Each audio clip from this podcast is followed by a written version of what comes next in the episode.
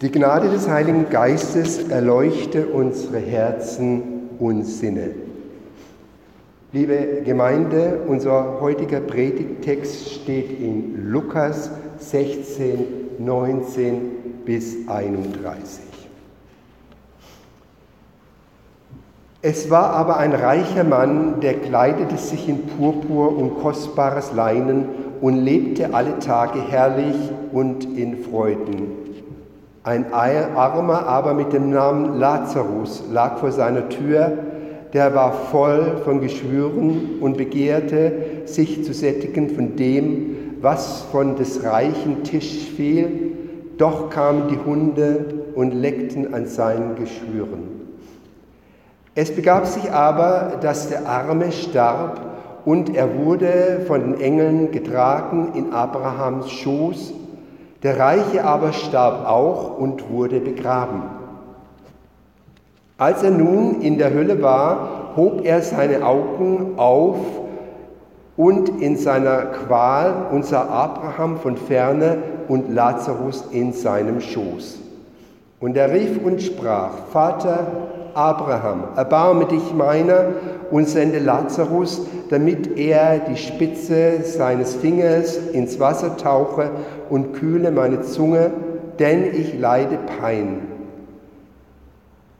Abraham aber sprach, Gedenke, Kind, dass du dein Gutes empfangen hast in deinem Leben. Lazarus dagegen hat Böses empfangen, nun wird er hier getröstet, du aber leidest Pein. Und in all dem besteht zwischen uns und euch eine große Kluft, dass niemand, der von hier zu euch hinüber will, dorthin kommen kann und auch niemand von dort zu uns herüber.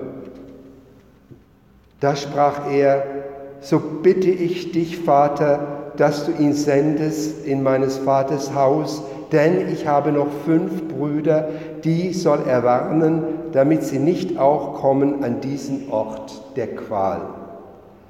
Abraham aber sprach, sie haben Mose und die Propheten, die sollen sie hören. Er aber sprach, nein, Vater Abraham, sondern wenn einer von den Toten zu ihnen ginge, so würden sie Buße tun. Er sprach zu ihm, hören Sie Mose und die Propheten nicht, so werden sie sich auch nicht überzeugen lassen, wenn jemand von den Toten auferstünde.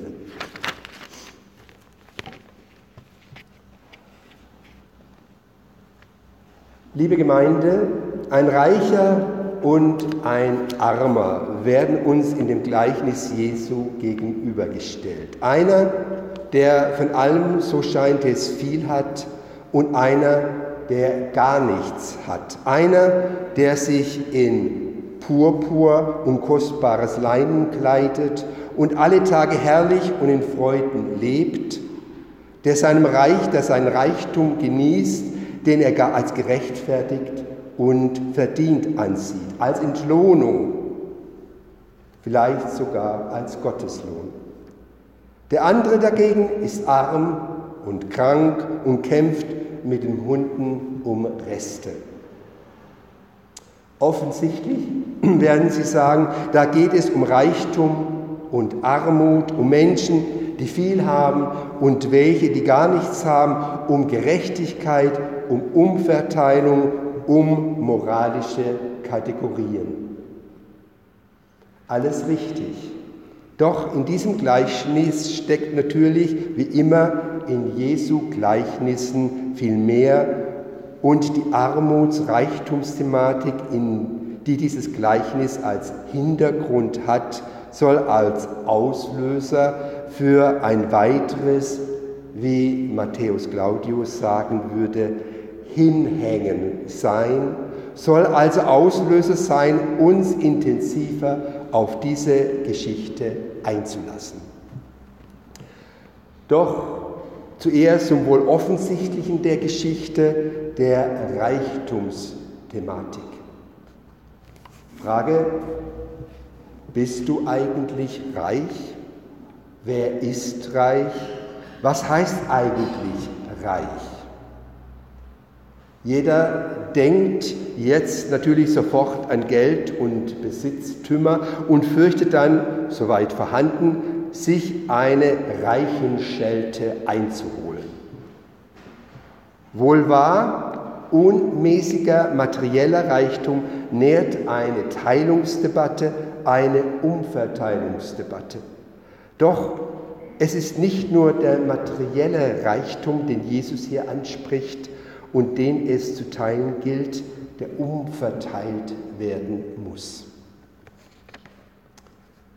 Ich denke, wir in unseren Gemeinden sind reich, wenn auch auf sehr unterschiedliche Weise. Nicht alle sind reich an Geld, manche sind reich an Zeit, andere an Herzenswärme, wieder andere an Verstand. Mit all diesen Reichtümern sind wir aufgefordert, gerecht und barmherzig umzugehen, hinzusehen und andere teilhaben zu lassen.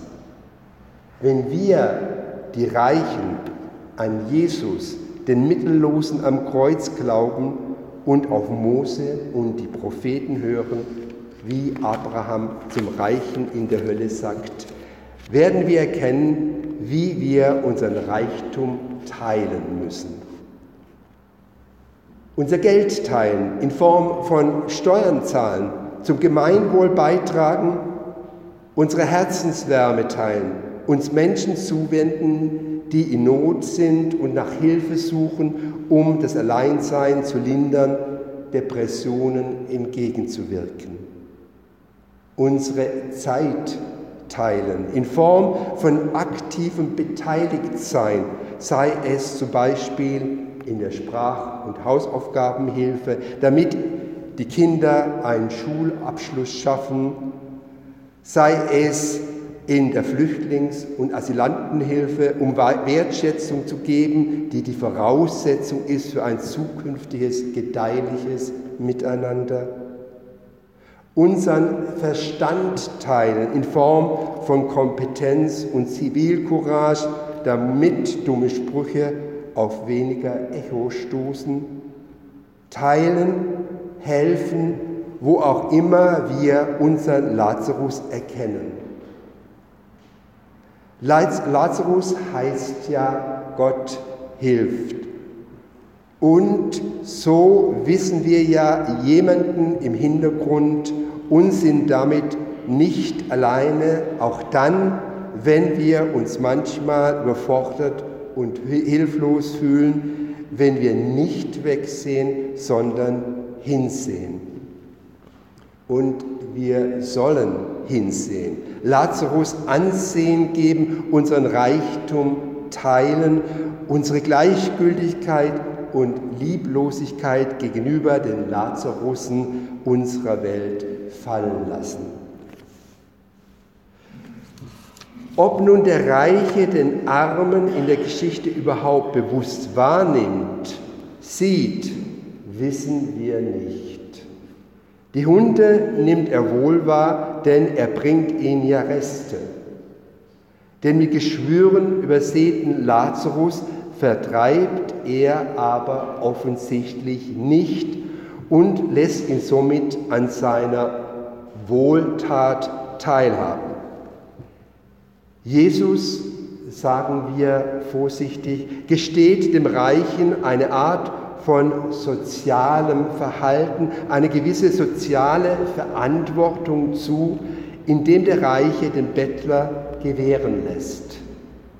Sein Glaube lehrt auch ihn, dass Almosen religiöse Pflicht sind, Reste freilich eigentlich für die Hunde bestimmt, müssen da aber genügen.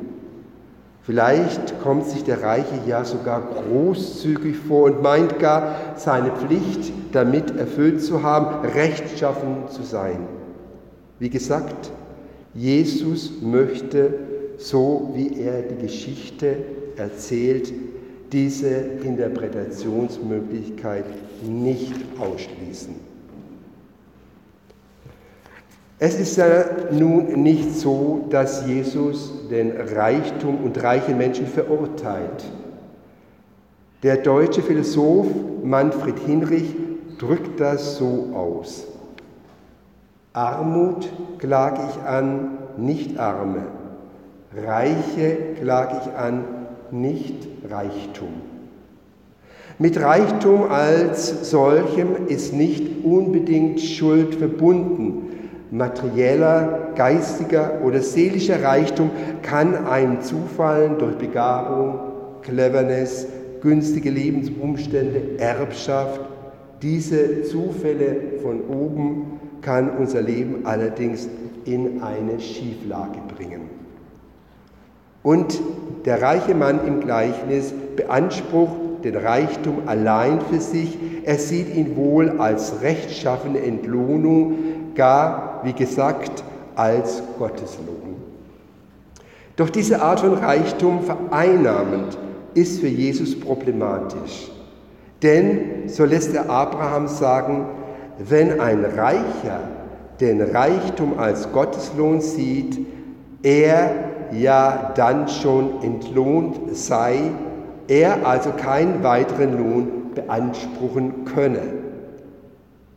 Ein Lazarus dagegen, vom Leben gebeutelt, von Krankheit gezeichnet, vom Reichtum ausgeschlossen, von Almosen am Leben gehalten, nicht wirklich wahrgenommen, wird noch seinen Lohn erhalten. Und Jesus nennt ihn bei seinem Namen. Lazarus, Gott hilft.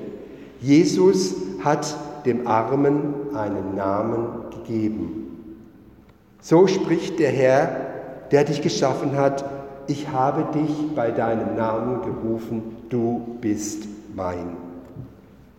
Lazarus hat einen Namen und wer einen Namen hat, der ist kein namenloses Etwas, kein abstrakter Begriff, sondern ein Mensch, der mit seinem Namen gerufen werden will, der Aufmerksamkeit verdient hat, den es zu achten gilt. Er ist nicht streunenden Hunden gleich. Dem reichen Mann wiederum gibt Jesus aber keinen Namen. Er bleibt ein Begriff, ein Typus, eine Sprachschablone, die keinen Namen braucht oder verdient. Gleichnisse wollen uns Menschen einen Spiegel vorhalten, unsere Versäumnisse ans Licht bringen und vor schmerzhaften Folgen lieblosen Verhaltens warnen. Letztendlich sind die fünf Brüder fast die Hauptfiguren des Gleichnisses, denn unter denen befinden wir uns alle. Erfassen wir den Ernst der Lage, begreifen wir, wer vor unserer Tür sitzt, denn bei weiterer Betrachtung sitzt dieser Lazarus immer noch draußen vor der Tür und streitet sich mit den Hunden um ein paar Brocken Essen, sichtbar und doch unsichtbar für den Reichen und vielleicht auch für uns. Wollen wir auf Mose und die Propheten, die Evangelisten und Apostel hören, dann müssen wir so leben, wie wir es vor Gott und uns verantworten können. Wir müssen mit der Natur und den Mitmenschen zusammenleben und dürfen nicht allein unseren Vorteil suchen. Albert Camus, ein Atheist aus göttlicher Gnade, wie er bezeichnet wird, sagt einmal, wir müssen helfen, das Leiden der Menschen zu verringern und dies unabhängig von einer Jenseitsbezogenheit. Das Leiden der Menschen eine Kirchengemeinderätin meiner Gemeinde in Stuttgart sagte einmal bei einer Sitzung, die hygienische Situation um die Kirche ist außer Kontrolle. Sie hat recht. Die Kirche ist sozialer Brennpunkt. Die Pennerszene ist draußen vor der Tür und mit ihr ihre Hinterlassenschaften. Doch der Kirchenkreis Stuttgart hat ein Konzept entworfen, wie diese Menschen jedenfalls zeitweise aufgefangen werden können, die Vesperkirche, jedes Jahr sieben Wochen. Sie ist ein Zuhause auf Zeit für Menschen mit Unterstützungsbedarf, mit einem kleinen Geldbeutel, für Menschen mit oder ohne Wohnung, für Menschen mit Suchtprobleme und anderem. Niemand wird abgewiesen. Offenheit ist Programm.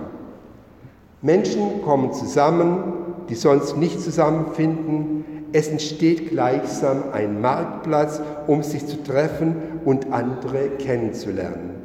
Vesperkirche ist auch ein sozialer Lernort.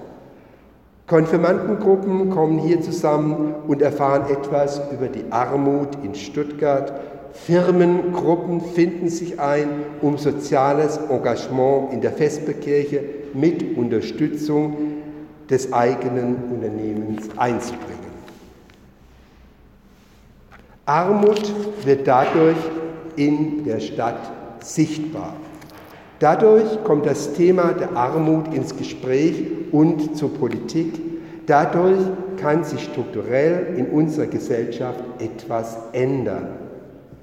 Vesperkirche ist ein Projekt, das von der Gemeinschaft in Vielfalt lebt, auch von der spirituellen Gemeinschaft. Christus ist in der Mitte, der Altar ist den ganzen Tag über mit brennenden Kerzen geschmückt. Drumherum gibt es keine Begrenzungen und keinen Ausschluss. Was ihr diesem einen von meinen geringsten Brüdern und Schwestern getan habt, das habt ihr mir getan, sagt Christus.